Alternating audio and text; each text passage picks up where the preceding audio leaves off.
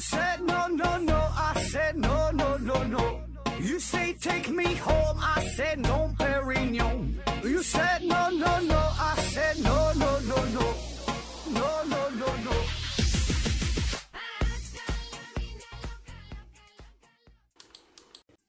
拼命探索，不交果。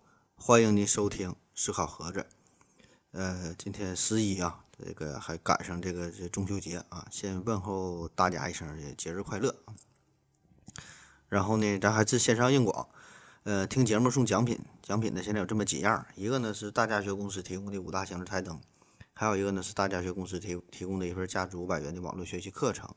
呃，不用下载 APP，直接在抖音上搜索一下“大家学”或者是什么“暴力数学”“天才数学”都行。还有一样奖品呢，是质检公司提供的五份尿液检测试纸啊，关注您的健康啊。还有一个呢是呃影刀啊，影刀 RPA，影呢是影子的影，刀呢是刀剑如梦的刀啊。这个影刀这是国内非常优秀的 RPA 软件，功能非常强大啊。大伙儿可以关注一下。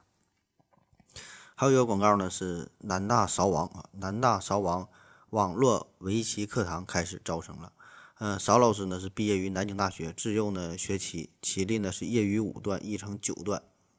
网上的教学形式有一对一、一对二、一对三及小班课。另外呢，还有付费指导棋的项目。呃，详情呢可以联系微信幺八七五二零五四零二四幺八七五二零五四零二四。或者呢，你直接，呃，这这在这个百度上上网去找，搜索“南大勺王”这四个字儿啊，也可以找到。咱们今天呢，继续聊这个谣言这个事儿哈，谣言谣言心理学。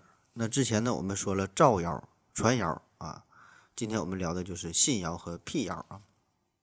那经过前两期节目的一个介绍，我们对于谣言的产生和传播有了一定的了解。那么我们为什么会相信谣言，以及为啥辟谣这个事儿，它就这么难呢？啊，这个呢是咱们今天要聊的一个主题啊。咱先说说我们为什么会这么呃轻信谣言啊？呃，第一点呢，就是因为我们的无知嘛，无知哈。这个无知呢，分为相对的无知和绝对的无知。绝对的无知呢，就是呃确实很傻很天真啊，啥也不懂啊，一般的非常。幼小的孩子，对吧？或者是智力呃低下的这些人，他们对于这个世界的认知会存在着很大的缺陷，很不成熟，所以面对谣言呢，基本没有什么分辨的能力，对吧？你说啥他信啥。当然，对于我们绝大多数人来说呢，是第二种叫相对的无知。用这个张文宏医生的话来说，呃，我们的我们读的书不一样，对吧？叫术业有专攻。所以呢，当你面对跨领域的话题的时候，你一定会一脸懵逼，对吧？这个就叫做相对的无知啊！就连古希古希腊的大神哈苏格拉底，他都说嘛：“我唯一知道的就是我一无所知啊！”当然，人家说这句话，这里边呃更主要的是一个呃谦虚的态度啊，我一无所知。但是这句话呢，从另外一个角度来说，也是一个大实话啊，就是。我们每一个人的认知都会受限于自己的知识水平、教育水平、思维方式、逻辑的能力，对吧？哪怕是那些大科学家、大哲学家，也有自己的知识的短板啊！谁也不可能真正做到这个全知全能，对吧？那你就真真真成神了。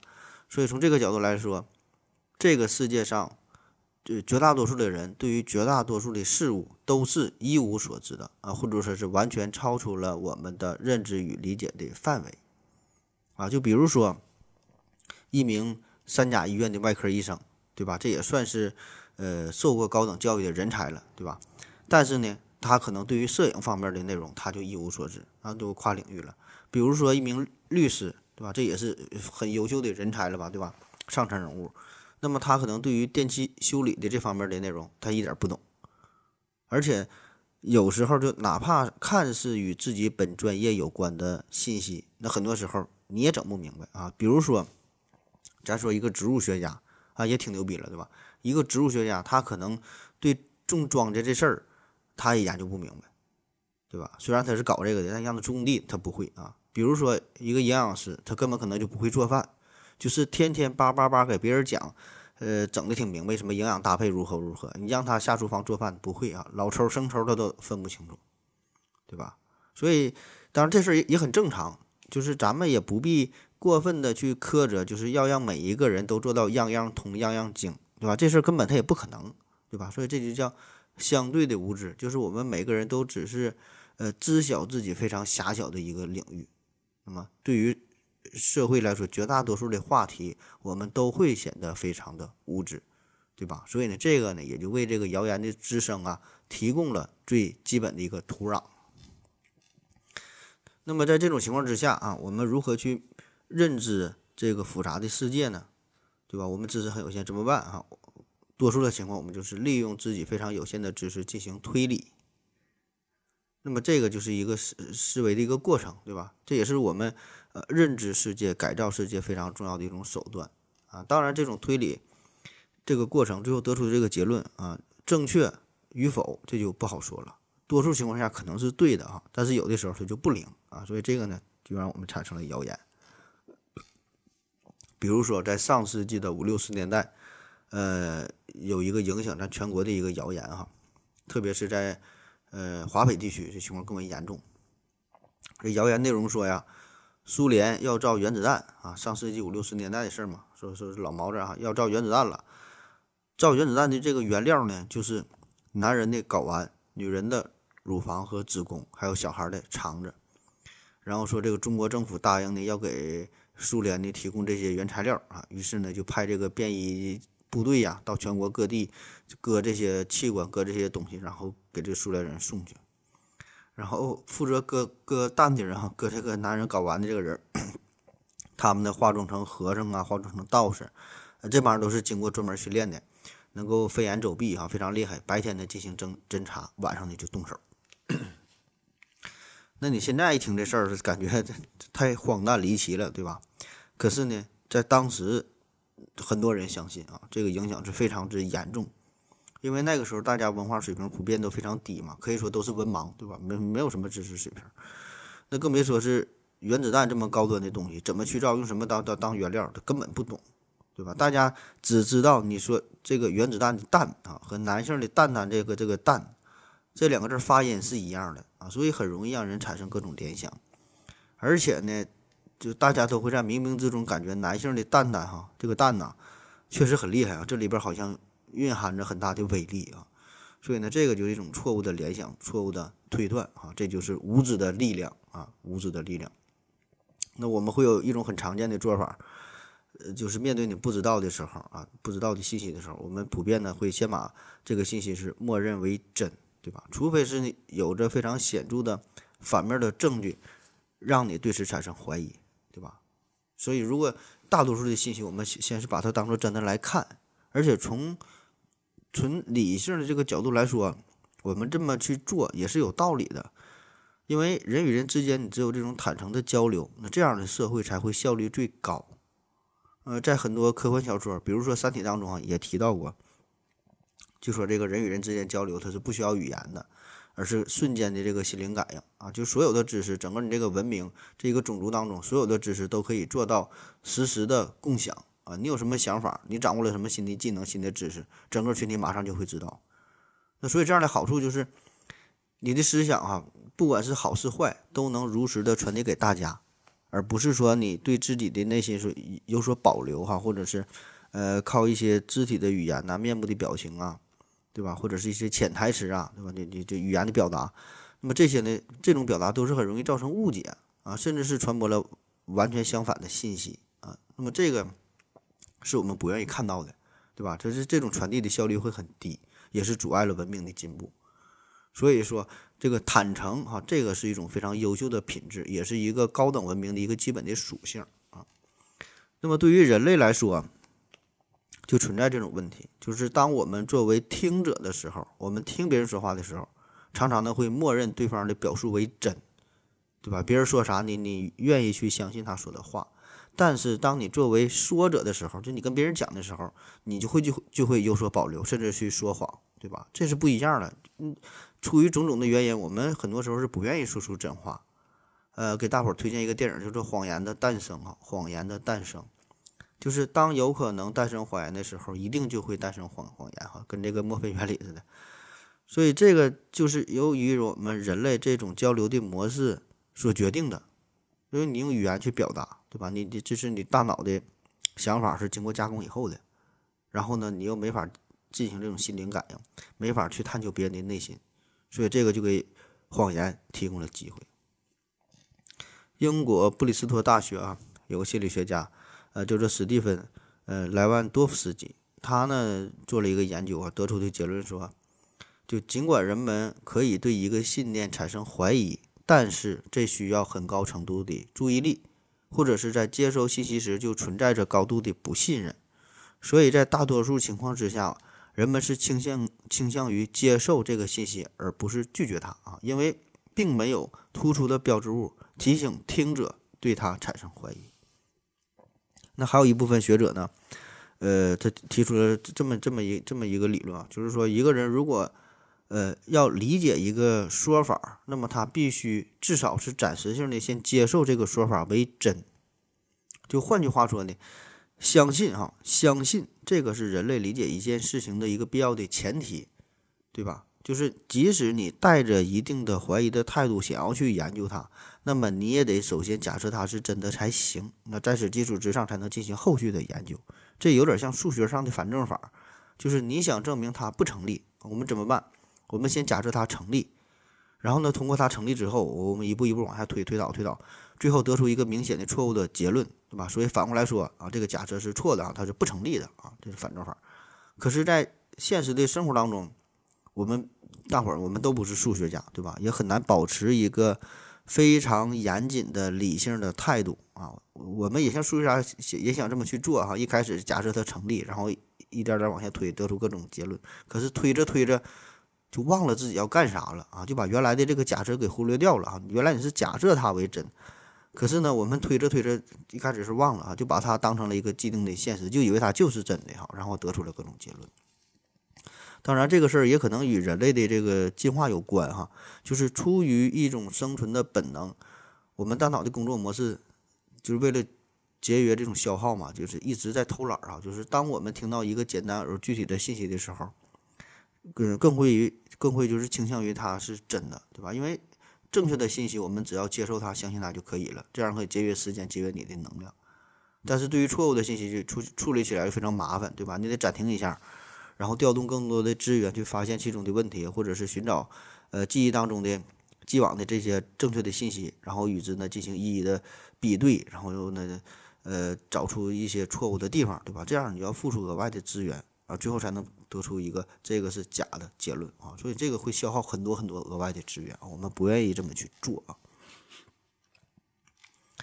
嗯，下一个话题叫第三第三人效应哈，第三人效应最早呢，这是由美国哥伦比亚大学呃戴维森教授在一九八三年提出来的。啥叫第三人效应？就是当个体面对具有高度诱惑性、劝服性的传播信息的时候呢，往往呢会高估自己，低估别人。就人们会认为其他人更容易被负面的信息所诱导，而自己呢则能够。相对理性的处理这类信息，而对于正面信息的时候，积极向上的这种信息的时候，人们呢又普遍的会认为这类信息对别人的影响比较小啊，对自己的影响比较强，就是有点这种总以为是众人皆醉我独醒的意识哈。那么这个跟谣言有啥关系啊？比如说我们在网上可能会看到一些呃恐怖组织的一些宣讲的视频啊。呃，我不知道各您各位是否看过哈，应该应该有印象。就比如说有一些是恐怖分子，呃，发布一些煽动煽动的这这这种演讲啊，有的是恐怖分子直接砍头啊、爆头啊，一些血腥的场面啊。然后呢，每个人看这个看这类视频的时候，都会觉得自己呢可以保持一个非常理性客观的态度，自己呢只是由于好奇偶尔去看一看啊，并不会像其他人那样。很容易被煽动啊，很容易就怎么受到了影响哈，自己不会啊，都这么想。再比如说看小电影这事儿啊，看小电影这事儿，每个看的人都会觉得我自己只是偶尔放松一下，我并不会沉迷其中，对吧？就偶尔看放松而已嘛，对吧？但是别人看这东西啊，这帮人，你们这帮你们这帮人看，你们才会上瘾啊，我但我自己不会。所以呢，正是在这种想法的驱使之下，反而会让他自己呃。沉迷其中啊，但是却不自知啊，自己不知道啊，然后还得劝别人呢，告诉自己同桌，你没事别老看那些色情的网站哈，这这这样不好啊。那么这里边他的这个同桌呢，就相当于是第三人啊。那同样对于谣言来说也是，就是我们总觉得这个各种谣言呐，各种媒体的传播这些信息啊，对别人的影响会更大啊，自己呢则是百毒不侵啊，自己是吃过见过世面的啊，不会上当。所以呢，正是在这种影响心理的作用之下，反而其实每个人他都都会呃受到谣言的影响。就谣言对每个人的影响，这个并没有太大的区别啊，自己并没有你想的那么那么出名。我们看个例子，比如说二零一六年十一月啊，中国留留学生江哥嘛，在日本遇害这个事儿，算了，这事儿比较敏感啊，不说了。说下一个话题，共情，共情啊，也叫做同理心。就是设身处地的去理解别人，为他人着想啊，叫共情。最早呢，这个是由人本主义创始人叫罗杰斯他提出了这个概念。本来呢，这是一个希腊词的一个词源哈，共情叫 empathy 啊，翻译过来呢也叫做神入啊。呃，本来这个词儿呢，就是美学理论家用来形容理解他人主观经验的能力的这个意思。就是大家对于艺术的理解，这个是一种非常主观的感受，对吧？你觉得好，你觉得美啊，他可能就不这么认为，就非常主观性。所以呢，有的人就有一种非常强的一种能力，可以很好的去体验别人对于美的理解和感悟，对吧？就知道别人会喜欢什么东西，他会有什么体验，所以这样呢，就可以帮助你进行更好的呃艺术作品的一个创作啊，达到这个心理上的共鸣，叫深入。然后这个词儿呢就被引申出来了哈，就是形容一个人可以设设身处地的去感受别人、体谅别人，叫将心比心嘛，对吧？那么有的人的这种能力就比较强大，就可以洞悉到别人的心理，分析别人的这个想法；而有一些人呢，这种能力就比较弱哈，根本不考虑别人，凡事呢都是从自己的角度去去出发。那么这个事儿又和造谣有啥关系啊？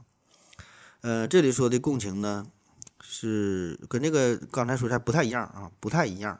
这是人类情感当中就是普遍存在的一种共通的哈，这种这种情感就是在全人类的情感世界当中都是如此。比如说，我们有对于公平正义的追求啊，对于弱者的同情，对于亲人的关怀，对于破坏道德行为的种种的厌恶，对吧？这种感情，不管是世界各个地方啊，各个国家、各个种族、各个民族，这个感情是共通的。啊，大伙儿呢都会有这种这种想法，呃，可能说这是与生俱来的，也可能是受到社会大环境的影响。你出生之后，随着年龄的增长，就普遍形成了这种观念啊，就是我们觉得这种是善的啊，这种是美的啊，普遍都有这种情感。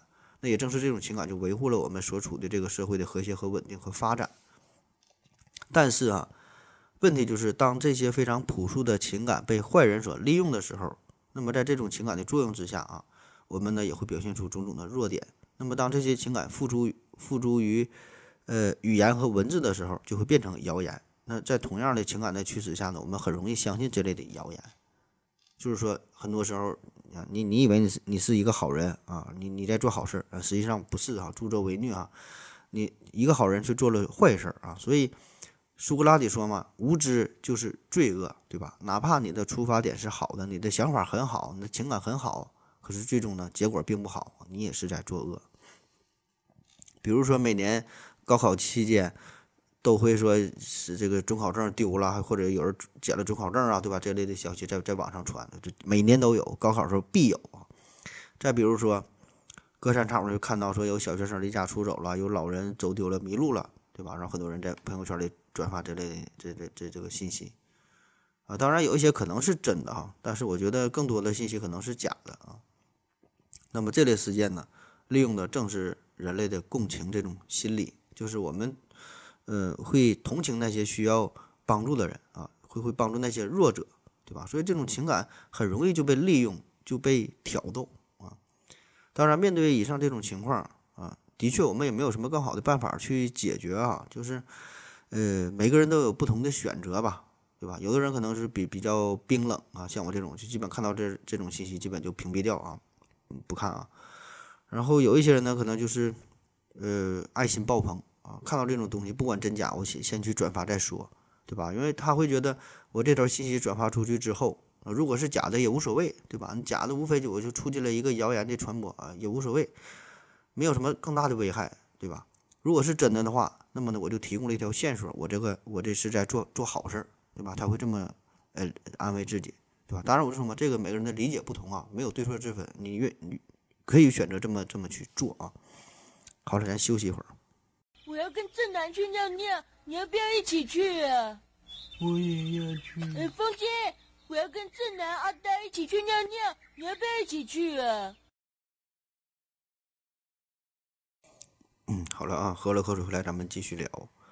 嗯，下一个话题叫做陈毛效应啊。陈毛效应就是人们在对某人某事做出判断的时候，很容易受到第一印象或者是第一信息的支配，呃，就像是沉入海底的锚一样，就把人们的思想啊固定在某个地方。说有一天呢，这个邻居是偷走了华盛顿的一匹马，然后警察就来了。华盛顿就指认出自己的马，说这马应该是我的，可是这个邻居不承认啊，说说说这是我的马呀，这事儿就闹不清楚，说不清了，怎么办？华盛顿呢，很快就用双手把这个马的眼睛两个眼睛都捂上了，说的跟他邻居说，如果这个马是你的，那么你一定知道这只马哪只眼睛是瞎的。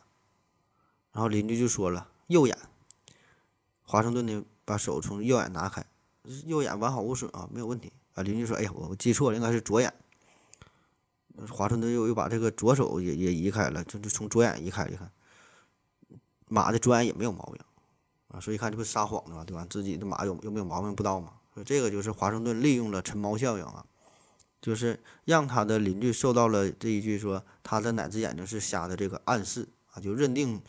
说这个马呀，有一只眼睛是瞎的啊，这就这就相当于一个一个一个毛啊。然后这个邻居拆完左眼拆右眼啊，怎么拆都不对啊，去你妈的！那么这还有一个有趣的心理实验啊，这是一九七四年，嗯，卡纳曼和这个特沃斯基做的啊。呃，这个实验怎么怎么做啊？就是要求受试者对非洲国家在联合国所占的席位的百分比进行估计。啊，当然前提条件他们是并不知道这个答案哈，因为确实这个事儿可能比较冷门啊。我想大多数人咱都不知道，就是非洲国家在联合国所占的席位的一个百分比啊，百分之多少？大约我猜一下。那么这个实验有趣的地方是哪呢？就是在做出判断之前，首先这个实验者你自己要转一下这个罗盘，罗盘上边呢会是随机出现零到一百之间哈，会出现某一个数字，就就转那个轮盘那种。做完这个这个。转出数之后，然后再让你去作答，就理论上这个罗盘上产生的随机数字和这个受试者给出的非洲国家在联合国所占的席位的百分比，这两个数之间一毛钱关系也没有，对吧？这个事儿很简单，对吧？这这但凡是思想思维正常人都能知道这个事儿，对吧？这这这俩之间没有啥关系啊，不并不需要什么高深的科学精神都能弄明白啊。但是有意思的就是。当不同的小组随机出现的罗盘上的这个数字啊，这个随机数会对他们后续产生的判断产生显著的影响。这罗盘上产生的数越小，判断的这个人啊得出的这个所占百分比的数也会小啊。罗盘上这个数越大，哎，他判断的也大啊。呃，比如说这个最后两组罗盘出现的数值分别是十和六十五的时候，他们对于这个非洲国家在联合国所在席位的百分比给出的答案分别是百分之二十五和百分之四十五啊。虽然不一样，但是一这是一个高度的相关性，就是说这个受试者的判断居然会受到一个与之毫无相关的数据的影响啊，这就叫陈锚效应。再比如说咱们买买东西的时候啊，这不有个经典的例子，就是说。呃，都是卖鸡蛋饼的，这家卖的好，那家就不好，差在哪呢？嗯，这家卖的好，这家就问你是加一个鸡蛋还是加两个鸡蛋，对吧？陈锚效应，就给给你二选一个选择。那有的人可能本来不太想吃鸡蛋，或者我想要便宜点的，哎，那我就加一个吧。那边人问啥呢？你你你这鸡蛋饼加不加鸡蛋啊？先问的是加不加啊，然后人家可能说选择不加啊，加的人可能问你加一个还是加两个，对吧？所以这样，这这两个客户群体的鸡蛋的消费量就会有一个明显的差别啊。再比如咱们买东西的时候，衣服吊牌上面可能往往都会有两个价格，一个呢写的叫建议零售价，另外一个呢就是实际零售价，对吧？整事儿呢嘛，对吧？你买东西一定是这个实际零售价多少钱？为啥贴一个建议零售价？这就是个毛，对吧？建议零售价可能价格很高，建议零售价哈八千八百八啊，实际零售价啊八八八百八十八啊。所以让你感觉了你占了很大的便宜啊。或者是超市里边很多商品也是啊，这原来的价格上啊，故意打一个大红叉啊，旁边写着一个新的更低的价格，感觉天天都在促销啊。或者你去这个好利来买蛋糕也是，他一定会在进门就是很显眼的一个地方摆一个非常高端的大蛋糕，当然价格也不便宜啊，动辄就是两三千，可能三五千这么一个蛋糕啊。这个蛋糕当然不是用来卖的，对吧？放八年没有人买，但是这个蛋糕作用是啥？它就是一个锚。啊，就一方面在你的心里写下一个非常昂贵的价格啊，你感觉这蛋糕太他妈贵了，我操，三千多块钱。然后你再看其他所有的蛋糕，感觉都很便宜哈，三百五百的，我这跟他妈不要钱似的啊。另外还有一个作用呢，就是会让你感觉到啊，我来这家蛋糕店哈，这个蛋糕这么贵哈，逼格满满，档次很高啊，这也是一个毛啊，就觉得我我我这个。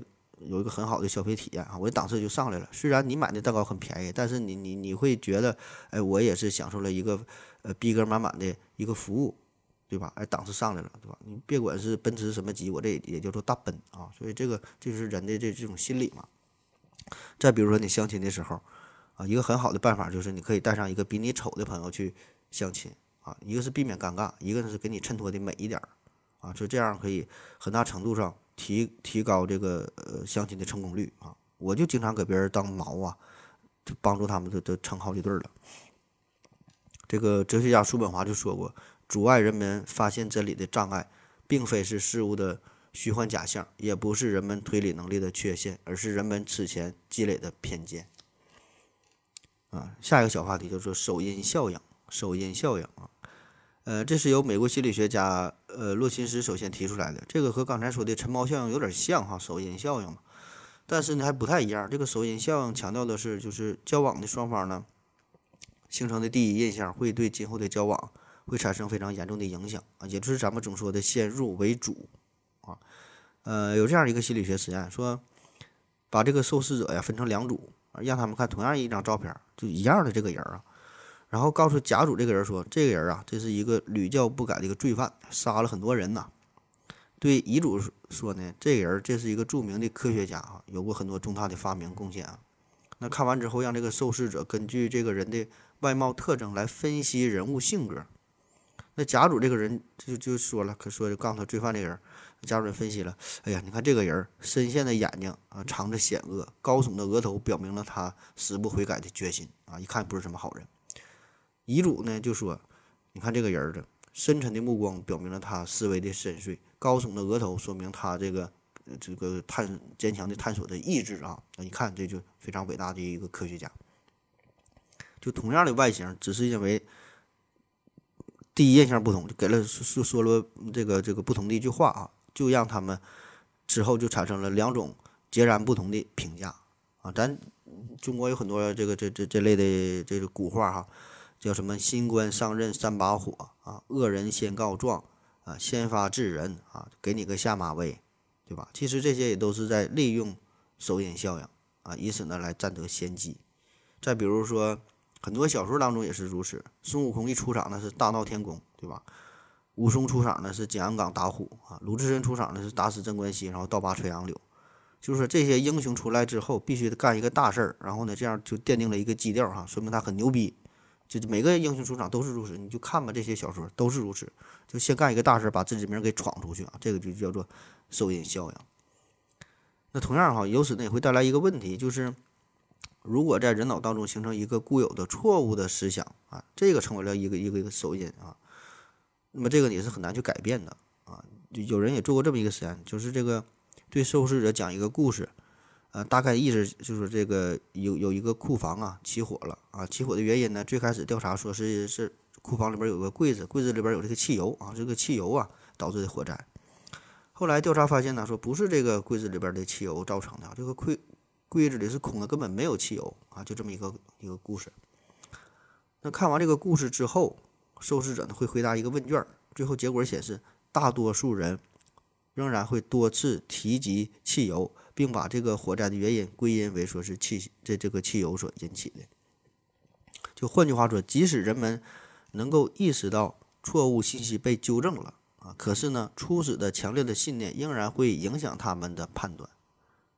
在二零一三年，美国俄亥俄州大学研究人员就发现，就是如果一个错误信息在出现之后，立即被纠正了，那么乍看起来，这种纠正是起了作用啊，一些人就改变了自己的这个想法。但是哈，当他们在仔细研究发现，仔细研究之后就发现了，这种改变呢，只发生在当初就对错误信息倾向于不信任的人的身上，就是本身不信这个事儿，所以才能被纠正。如果一个人本来他就很相信这个错误的信息，那么你怎么纠正也起不到什么作用啊，反而还会加深他对这个错误信息的这种信任啊。就是，而且很多时候就是你这种反复去纠正正确信息和错误的信息交织在一起，反复的刺激你这个大脑，最后让大脑整的无所适从，记不住正确的信息了。我想大伙儿在学生时代都有过类似的这这种这种经历啊，就是你考试的时候啊，一定经常被这个选择题所折磨啊，就是看到这道题。四个选项感觉拿不定主意，但是问题就是这个题我做过呀，我明明我是做过，我看过这道题啊，就复习的时候做这道题，当时还做错了，然后就告诉自己一定要记住，一定要记住好，以后考试的时候遇到一定要做对啊，下次一定要做对。就说你这些乱七八糟的细节你记得可清楚了，可是这道题的正确答案到底是啥，你就是想不起来了，因为当初你就做错了啊，这这这个这个信息啊，这个对你的刺激是非常明显、非常强烈的啊，所以你想纠正这个事儿很难哈，就是。整个乱七八糟事儿，你能去记得啊？最后真正答案是啥？就是不会啊。下一个话题叫做认知稳态啊，认知啊，这是一个连续的心理过程，就是我们对于世界的认知，其实从你刚出生一开始啊，就逐渐的形成。那么这个认知有一些呢是来源于家庭的，有一些呢是来源于学校的，还有一些呢是来源于社会的，对吧？然后一点点的积累。那在我们达到一定年龄之后，这些认知就会趋于稳定。形成一个较为固定的世界观、人生观、价值观啊，三观的形成嘛。那么每个人都会依据自己过去所受到的这个教育啊、人生的经验呐等等嘛这些东西，形成自己的一个个人的信念。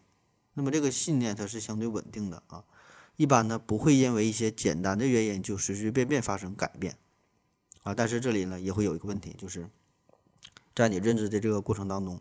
难免的就会出现一些偏差，对吧？比如说刚才说的收音效应、晨猫效应，对吧？错误的信息积累下来，那么这个错误的观念啊，也会成为你固有认知的一部分啊。每个人都会这样，就像是说你想把这一道题给做对的话，你得每一步都做对才行，对吧？最后的正确的解题方法可能只有一种，或者是为数不多的几种。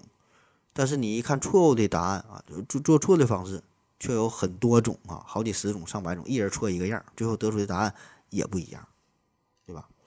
所以这里说的这个稳态哈，嗯，并不见得是什么好事啊，确实很稳定，但是它可能包含着很多的错误啊，也稳定了下来。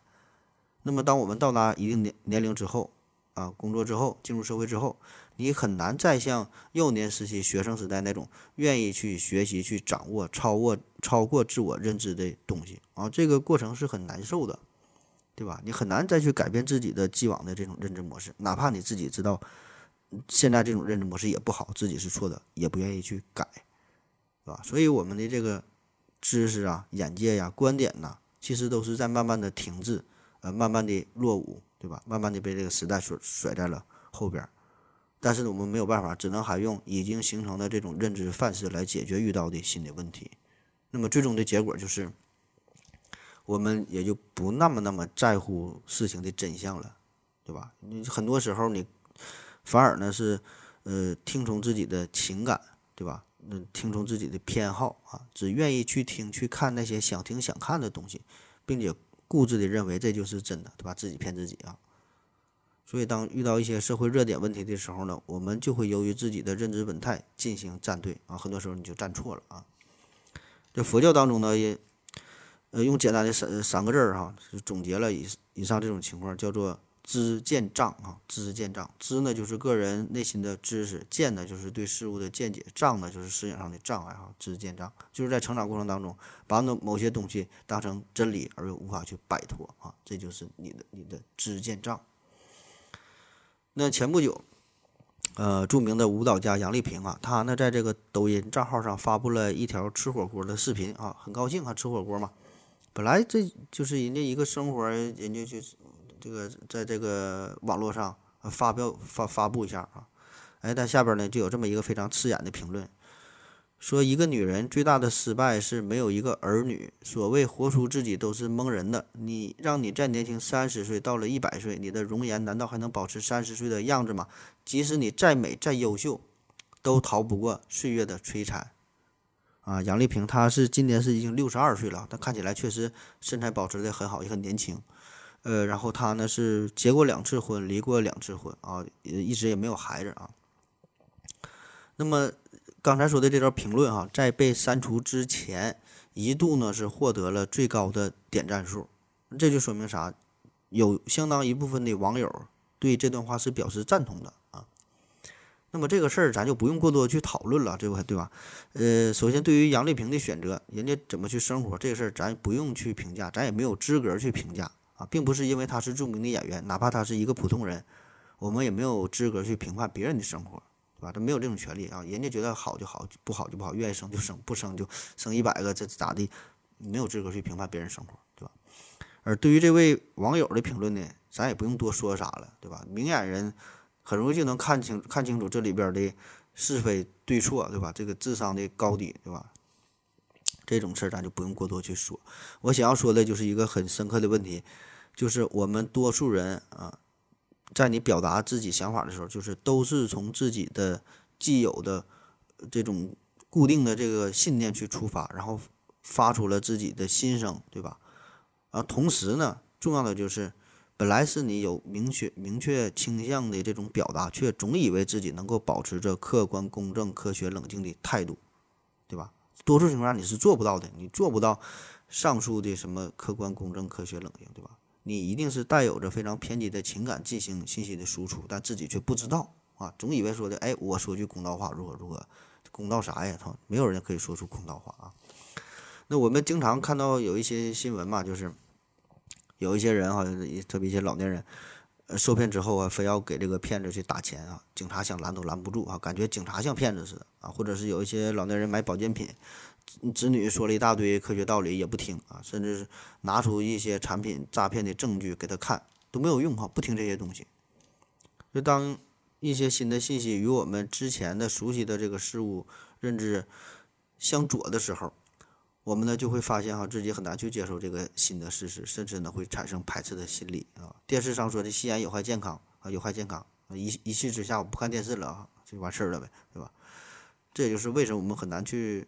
说服老一辈人，就是每一代人都会有巨大的沟通的代沟。就当我们老了啊，当我们像我们九零后、零零后，我们老了之后，我们的子女呢也会用相同的眼光来看待我们，对吧？只不过那个时候的骗术也会更高级，与时俱进嘛，对吧？一代一代人都是这么活下来的。那西方呢有一句谚语叫做“你不可能教会一只老狗新把戏”，啊，当然这个话。嗯，也不能作为咱们停止接受新事物、新观点的一个借口，对吧？咱还有一句古话叫“活到老，学到老”啊，学无止境是学海无涯啊，回头是岸啊。下一个叫做逆火效应啊，逆火效应 （backfire effect）。呃，逆火效应就是当我们遇到与自身信念相抵触的观念或者证据的时候，除非他们足以完全摧毁我们原有的信念，否则就会使原有的信念更加的具。更加强化，就像尼采说的：“凡是杀不死我的啊，使我更强大。”为啥会这样？就是因为这种对立的信息会激发我们的愤怒、惊慌、抵触的种种负面的情绪。那么在这些情绪之下，我们很难保持理智去接受新的事物。那通常我们感觉在辩论的时候，经常说谁主张谁举证，对吧？然后要用事实说话。我们感觉说最好的能够改变别人错误观观点的方式，就是用事实说话，对吧？讲道理嘛，对吧？举举举举例子哈，事实摆在面前，啊，咱现在有个词儿叫实锤嘛，对吧？实锤。但是实际的情况呢，并非如此，就是你摆事实讲道理，费尽口舌，苦口婆心，事实就摆在面前，可是对方就是不承认，就是不听，就是不接受，反而呢会认为呢你在耽误他，你在陷害他。所以这个时候往往是他本身的观点对不对？无关紧要，但是你不能去说服他啊，你不能反对他啊，人家不接受任何反驳，就是真相并不重要啊，重要的是他的感受才最重要。那么这背后的原因就是刚才说的认知稳态啊，就是在我们成长过程当中会形成一个根深蒂固的思维，所以如果我们自身的观念被攻击了啊，就等于我自己被攻击了，所以我要捍卫我自己的观点。所以就说嘛，这个对与不对，并不是问题的关键啊，关键是你不能攻击我。就是当有新的信息威胁到接收者的自我认知的时候，就开始激发他的负面情绪啊。所以在这种情绪的驱使之下，这个人他已经不正常了，很难保持理智啊，这就阻碍了他对于新信息的呃摄取，呃，对于这个新世界的认知，对吧？所以这个时候，这这个新出现的这个信息摧毁的并不是他个人的世界观。更是间接否定了这个人过去的人生当中的大部分奉为真理的观点和行为，对吧？这个是没法接受的，感觉我这半辈子都他妈白活了，一直活的都是错误的啊！所以这个换谁都很难去接受哈，这这这就叫逆火效应啊。比如，一九九八年啊，有一个英国医生叫做安德鲁·维克菲尔德啊，他呢在医学期刊《柳叶刀》啊，非常著名的医学杂志了，在这上面呢发表了一个文章，说呀，麻疹、流行性腮腺炎、风疹这三联疫苗啊，缩写叫 MMR，说这个三联疫苗与自闭症存在相关性。你扎疫苗嘛，小孩都扎疫苗，他说你扎这疫苗，小孩容易得自闭症啊。那么这个报告一出，是引起了轩然大波啊，因为这个疫苗已经推广了很长很长时间，很多孩子都接种过这个疫苗。所以呢，当时这个西方社会很多家长都不敢再给孩子打这个 MMR 这个三联疫苗了。后来呢，经过调查研究发现，这个维克菲尔德啊，他的这个报告啊被证实是完全错误的啊，然后全部内容都被撤稿都下架了。然后这个人呢，也因为学术不端吊销了这个行医资格这个这个执照啊，这么个事。可是这个影响就非常严重了嘛。然后当时这个世界卫生组织啊、美国疾病预防控制中心呢，还有这个美国儿科学会等等吧，很多的权威机构啊，都针对这起事件进行了专门的说明啊，就告诉大伙儿呗，就是这个三联疫苗和这个自闭症啊没有任何关系啊。可是官方无论怎么去说，无论怎么再想去纠正这个错误的观念，家长们啊就是不听，就是就是不信。那不仅如此呢，你越是去辟谣啊，适得其反。哎，纠正的信息越多，反而呢会减少这个这个家长们想要给孩子注射疫苗的意图啊！你怎么改也改不来了啊！这就是因为，如果这帮家长们这个时候再去选择接种疫苗的话啊，首先这不就相当于承认之前自己做错了嘛？对吧？自己做错了，都都都不愿意承认自己的错误。就是说，这些科普文章很多时候都是激起了这种逆反的心理啊，所以大伙就不容易去。嗯，不，那个不愿意去相信这些东西啊，所以我们在试图说服别人的时候，呃，即使你很有理啊，即使你的观点很正确，呃，你也不要直接去否定别人的看法，而是呢，更好的是用一种比较委婉的语言哈，间接的告诉对方的错误在哪，这样呢，别人才更容易去接受。好了，咱再休息一会儿。我要跟正南去尿尿，你要不要一起去啊？我也要去。哎，风姐，我要跟正南、阿呆一起去尿尿，你要不要一起去啊？尿过尿回来，咱继续聊啊。下一个要说的话题呢，叫做达布效应哈。达布效应，英语呢叫做 taboo 啊，就是禁忌呀、戒律这个意思。呃，这相当于原始社会当中的一个公共规范。那么在这个规范之下，有一些事情呢，你是不能去做的，就是每个人呢都应当。都应当去遵守这样的规范。那慢慢的呢，这些原始社会当中的所谓的禁忌啊，就逐渐的演化成为了现代的宗教啊、道德呀、法律啊，就是以更加明确的方式来约束约束我们的社会生活。那现代社会的科学发展、科学文化水平啊，有了极大的发展，对吧？这个是原始社会所没法比拟的。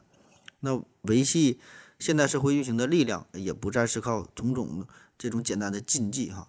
但是呢，从社会心理学的角度来说，达布效应所揭示的角色规范这个内涵啊，这个呢一点儿也不过时哈，仍然在起着起着作用。那正是因为达布效应，在日常生活当中呢，每个人我们都会自觉不自觉的去遵守各种各样的角色规范，使自己的行为符合自己所承担的角色的要求，符合整个社会的一个客观的标准。那大多数的人，这种角色规范是我们所没有意识到的，就是你从小就已经逐渐养成，逐渐。受到了这个规范的所所所强化，对吧？就形成了一种自动化、熟练化的行为习惯，而且呢是深入到我们每个人的生活当中。咱总说一句话叫，呃，人生在世一场戏啊，因为有缘才相聚啊。那我们生活在这个世界上，我们每个人这这这一生这一辈子走来，真的就像是演戏一样，对吧？你你自己的就是这个电影当中的一个一个主角，对吧？每个人扮演不同的角色，而这个达布效呢，就是相当于一个基本的演员的一个一个准则哈，约束大家的行为。就尽管这个社会上的人是千差万别，所扮演的角色是千差万别。那但是有一些基本的规范啊，就是每个人都要去去去去做的啊。那么这个呢，又和这个呃辟谣有啥关系？就是由于我们每个人身份的约束啊，有一些时候，有一些地点，有一些话啊，有一些事儿啊，你是不能去说，不能去，不能去做的啊。你想要去辟谣，会有种种的阻挠，会有很大的困难。比如说有一次，我和一一个一些长辈们去吃饭啊。呃，去吃烤肉，然后桌上有个大叔就说：“哎呀，现在烤肉这东西，这玩意儿都不健康啊！这烧烤本身不健康啊，用的肉也不好，这些肉啊都是福马尔林泡过的。福马尔林知道吧？泡尸体那东西，学名叫做双氧水啊，这玩意儿有毒啊，这肉不能吃啊！这这这福马尔林这玩意儿都不好。”那他说这段话，首先这玩意儿它它不叫福福马尔林呐，这叫福尔马林呐。我就纠正，我就说呗。然后他说：“这不是又什么烤肉有毒啊？又什么福尔马林泡过？这事儿暂且不提哈。咱再说一个知识点，就是这个福尔马林和这个双氧水，它也是完全两个不同的东西啊，对吧？当场我就给他纠正了。我说你这个福尔马林它甲醛嘛，分子式是 HCHO，双氧水呢是过氧化氢，分子式呢是 H2O2，对吧？完全两个不同的东西。然后我正想这个讲呢，这这福尔马林这，咱咱也咱也是见过的，对吧？”还没等说完呢，哈，我就被打断了啊！你一个小孩，你懂什么？搁这会儿瞎说啥呀，对吧？福福尔马林是不是双氧水？这事儿暂且不提啊，你就不应该这么跟长辈说话啊！所以完了，是吧？你你你还辟什么谣啊？这这吃饭吃的也是一直挺憋屈啊！所以这个呢，就是咱们的一个现状，就是呃，你对长辈的不敬啊，你打断长辈说话，纠正长辈的错误，哪怕他是错了啊，这个呢，也是一种。禁忌啊，所以就是真正有知识、有能力的，呃，咱们这些这些年轻人，对吧？咱们很多时候你是不能去反驳长辈的啊，长辈说的话错也是对，对也是对，对吧？很多时候是对的，但是他有错误的时候怎么办？那就让他继续错下去，对吧？所以说这个就是很无奈的现实嘛。再比如，我们每个人都会有几个喜欢转发各种奇闻异事啊、各种偏方治大病啊，或者各种号称国家机密的这种亲戚或者朋友或者同学，对吧？在他的微信朋友圈，啊，或者在你这个家庭群当中啊，总有人喜欢发这些东西。然后你又没有办法啊，对吧？不像是陌生人，我就给你拉黑删除完事儿了。很多人呢跟你关系平时还还挺密切，然后呢你也没有办法跟他深入去讨论，对吧？你也没法反驳他，对吧？所以这个也是一个人际交往的一种一种禁忌。所以这个达布效应啊，就种种的禁忌，也是成为了谣言的一个保护伞啊。下一个小话题叫做回声式效应。这个互联网啊，把整个世界呢都给紧紧的连接了在一起，由此呢也是产生了一些问题，就是在今天的网络环境之下，我们每个人都可以生产信息，对吧？所以理论上，这个谣言啊、阴谋论啊这些东西没法彻底被扼杀，那每个人都可以去说话啊，每个人都可都可以去造谣，只有等到它。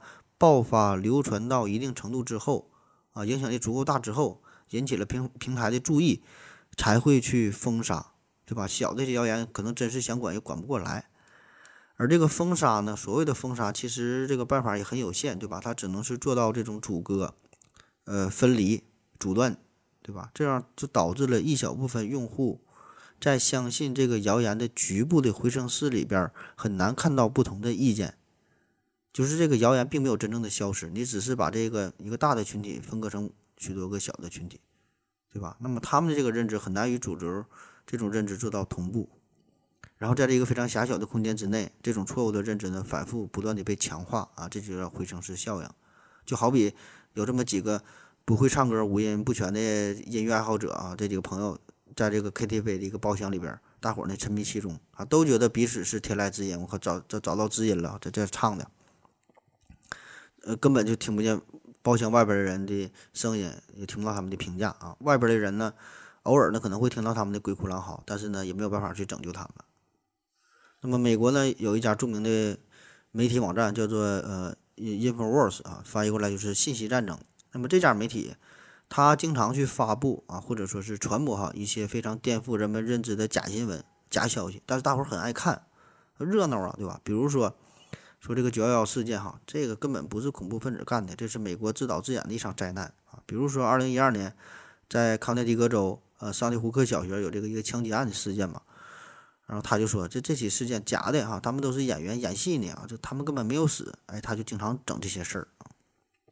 所以这个 Infowars 他这个种做法这个行为，在美国也是受到了很多科技公司的反感，就是民众很喜欢，但是科技公司呢对此，呃，并不认同啊。比如说在二零一八年八月份啊，这个这个很多的美国科技公司就对 In 呃 Infowars 进行了一次联合的围剿。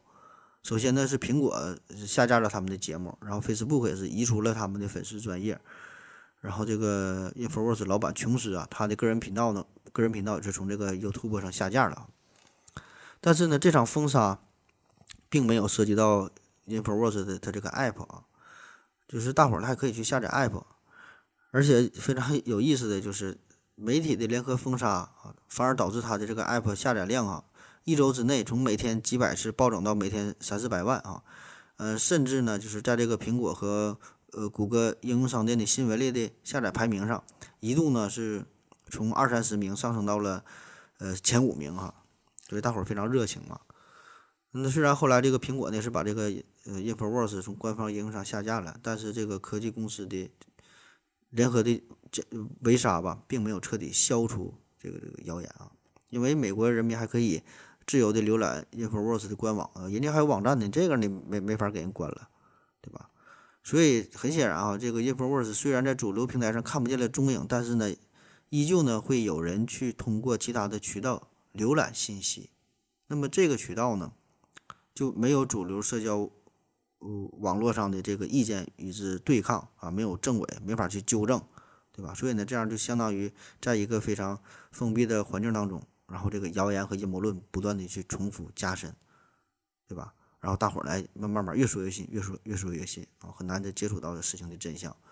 而其他人呢，一旦进入到了这个狭小的空间当中，呃，很快的也会相信啊，他他们这个谣言可能就是事实。所以说，这个圈子本身和圈子所带来的信息交换是一个非常重要的一个大环境的背景啊，就是我们和我们的父母吧，和我们长辈。啊，一或者一些老年人，对吧？往往会存在很大的认知差异。那其中一个重要的原因就是接触的圈子不一样啊。我们可以从这个互联网上获取到海量海量的信息啊，这是一个更大的圈子，我可以听到更多不同的声音。所以呢，这些信息信息在我们的脑海当中呢，可以进行充分的辩论呐、证伪呀、互相的认证啊，对吧？但是呢，有一些老年人可能他们获取信息的渠道比较狭窄，他们的圈子相对比较小。所以呢，很难有更庞大的信息进行相互的验证啊，反而是一些错误的信息交织在一起，不断的强化啊。所以很多事，咱们可能和我们父母呢就谈谈不来啊，对吧？嗯，下一个话题，官方的无奈和塔西佗陷阱啊。之前这个有一个节目，人讲这个狼来了，狼来了啊，我我还能相信谁这个事儿啊？那么。在辟谣这个问题上吧，我们经常也会感到种种的困惑啊，呃，就是说我们不知道去相信谁啊。经常听这个科普朋友的这这科科普节目的朋友，应该听过一个词儿叫做“信源”哈。王老师经常说的“信源”嘛。那么信源这事儿，我们确实我们也想找到一个更可靠的呃信源，可是问题是我们去哪儿找，对吧？我们没有能力去找，我们。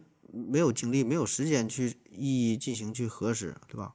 我们也不知道这个到底哪个才是更可靠的信源，所以呢，我们唯一能做的呢，只能是呃相信一些看似比较这个正规的官方的网站，对吧？但是问题就是说，很多时候这个官方发布的信息很快分分钟就打脸了，今天这个说法，明天就是另外一个说法了，所以这样反复几次之后。官方的公信力就会大大降低，就会陷入到塔西塔西多陷阱之中，对吧？他不管说啥，我们可能都不愿意再去相信了啊。啥叫塔西佗陷阱啊？这个之前咱不说过吗？呃，这是古罗马时代一个历史学家，就是塔西佗他提出来的。大概的意思就是说，一旦这个皇帝啊成为了人们憎恨的对象，那么他无论是做好事还是做坏事啊，同样的都会引起人们对他的厌恶。那同样，对于现在的政府部门或者是一些官方组织，如果他失去了公信力，那么无论他再说真话、再说假话、再做好事、再做坏事啊，我们都不信哈，我们都觉得他是在说假话，觉得他是在做坏事啊。比如说一个某个地方修路啊，修路这本来是好事，对吧？要想富，先修路啊，可以带动经济，方便的这个交通，便于大伙儿出行，对吧？好事。可是呢，大家又难免想到，对吧？你你你修路这个事儿背后呢，一定有官商勾结，里边有很多猫腻儿啊。修路有很多油水啊，很多赞助啊，对吧？修一条路动辄几百万、几千万、上亿的项目啊，说不定你吃了多少的回扣啊。再比如说，二零一一年七二三呃永温县儿这个动车追尾事件啊，呃，咱普通民众这个事儿一出来之后，咱作为普通民众都是急于了解事情的真相啊，但是呢，你又不知道真相，对吧？你只能就看看新闻，对吧？在这个电视上了解一些事情真相，然后在这个新闻发布新闻发布会上，就有记者问这个掩埋动车事故的原因，就是你车你没调查完，为什么要把这个车头给掩埋了呢？啊，对吧？这事你得你得说一下吧。当时的铁道部新闻发言人就是王永平嘛，我估计啊，他也是被逼的没招没招了，最后整出了当年的一个金句哈，非常火。至于你们信不信，我反正信了。所以潜台词是啥？就是我们很多人不相信，对吧？我们不相信，所以这个嘛，也是官方的一种无奈啊。就这这里，咱倒不是为官方说话，替他说好话啊，就是确实，呃，现在这个政府工作哈，的确有很多做的很好的地方，对吧？这个咱是是是要肯定的。当然也有不到位的地方，对吧？咱也不能说把他们的所有工作都给否定了啊。可是问题就是嘛，咱们没有精力去一一的分辨。对吧？咱们普通老百姓，那很多事儿咱也不懂啊。我们往往更容易看到的就是别人的错误，对吧？我我们也很可能就会用少量的错误就去否定了多数的功绩，对吧？我们会存在这种这种心理。所以在这个谣言啊，在这个辟谣这个问题上，本身我们就很习惯的，就是把这个民和官呢放在一个对立面上啊。这也是几千年封建思想流传下来的，对吧？就是官民它是相对立的，我们不是一伙的。然后呢，由于官方某些种种令人失望的一些表现吧，啊，这也就成为了辟谣的一个天然的障碍。就你官方无论说啥，我们都不信啊。特别是一些关于时事热点的这个内容，我们几乎找不到什么可信度较高的信源啊，反而是经常看到各种剧情反转的消息啊，所以我们更加不信啊。我们我就感觉这个，呃，有的时候这官与民这个关系啊，就有点像这个医生和患者啊，就看病的时候。本来医生和患者应该是一条战线上，对吧？医生和患者这应该是一个最亲密的战友，他们面对的共同的敌人应该是疾病，对吧？联合起来把这个疾病给杀死啊，把病看好，对吧？应该是这样。可是往往呢，大家更容易也是把这个医生和患者放在对立面上，啊，医患关系，对吧？这经常闹矛盾啊，甚至在一些人的眼中，就感觉这个医生和疾病反倒是一条战线上，啊，患者自己在孤军奋战，好像是这个医生让你得病了，然后给你看病啊，你花钱，他赚钱。他他和这个疾病是一伙的，对吧？那么在辟谣这方面，我个人感觉现在，呃，在医学啊，在科学这方面吧，呃，有一些网络媒体啊做的算是不错的啊，比如说果壳网啊、科学松鼠会啊、丁香园啊，我觉得这几个算是比较靠谱的，也是做了很大的工作。特别是在这次疫情期间，你看这个丁香园每天最重要的工作，呃，不仅仅是说的普及一些医学知识，对吧？还得在辟谣啊，每天都得去辟谣。呃，但是对于一些政治啊、经济啊、关于民生类的问题上啊，这这这些谣言啊，这些工作我感觉做的很不到位啊。我们急需一个非常可靠的信源，可以及时的发布大家最热切关心的时事热点的问题。特别现在咱这互联网时代，中国的网民号称是超过了九亿，对吧？所以这是一个很大的人群啊，我们需要听到更加真实的声音，对吧？为啥会有谣言？因为没有真话嘛。那么互联网。互联网很方便啊，为每个人我们都都是提供了最为自由、最为活跃的一个空间，同时呢，也是成为谣言最大的一个载体、最大的一个温床。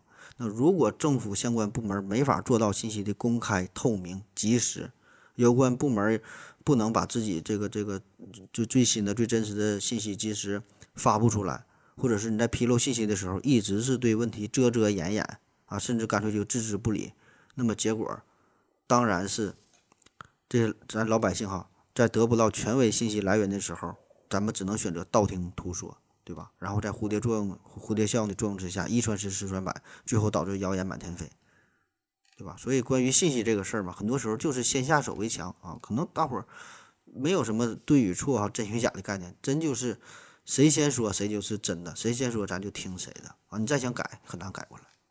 所以要有效遏制谣言的传播，当前我们需要治标，也需要治本。那除了要求社会公众不信谣、不传谣，更要加强对互联网的管理工作，并以法治手段加以保障和约束。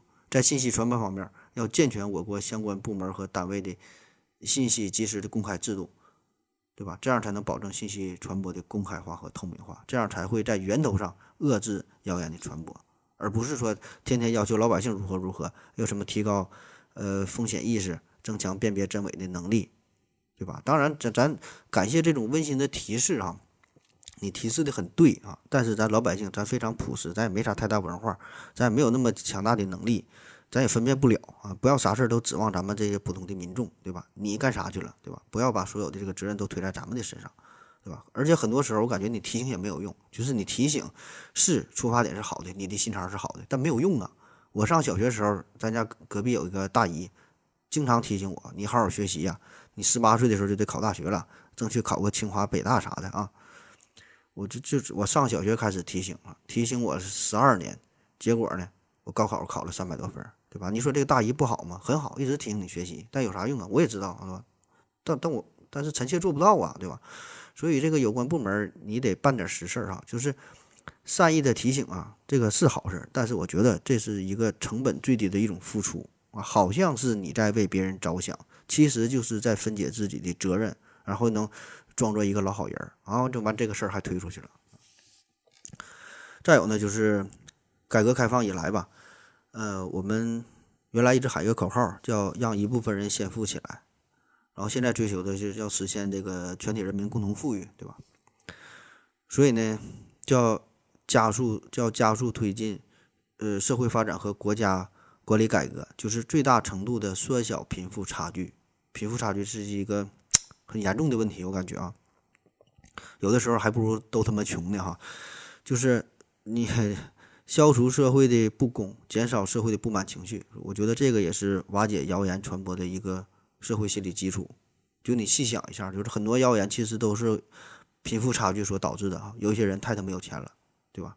我们就开始造谣啊，我们会产生一种仇富的心理、仇官的心理。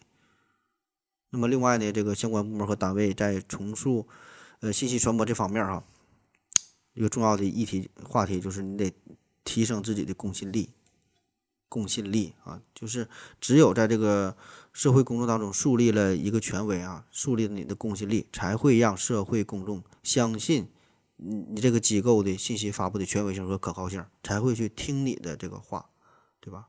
所以做到刚才这几点，那么。这样啊，很多谣言自然它就不攻自破了。就算有谣言，它也传播不开，对吧？嗯，社会生活的不确定性为这个谣言的产生和传播提供了温床；科学知识的欠缺为谣言提供了可乘之机；商业利益的驱动是谣言是谣言滋生的经济动因；社会信息管理的滞后为谣言的传播又提供了机会；地方政府和部门公信力的。缺失啊，这又是促进了谣言的传播。那么，国内外一些媒体和群众的观念的淡漠，也是助长了这个呃谣言的传播。再加上这网络推手啊、网络水军，他们制造谣言，然后也是强化了谣言的传散，嗯，挟持了这个这个民众的意见啊。所以说，这些因素综合在一起吧，不是说的某一方面做好，这个谣言就能消失的啊，就方方面面都都努力吧。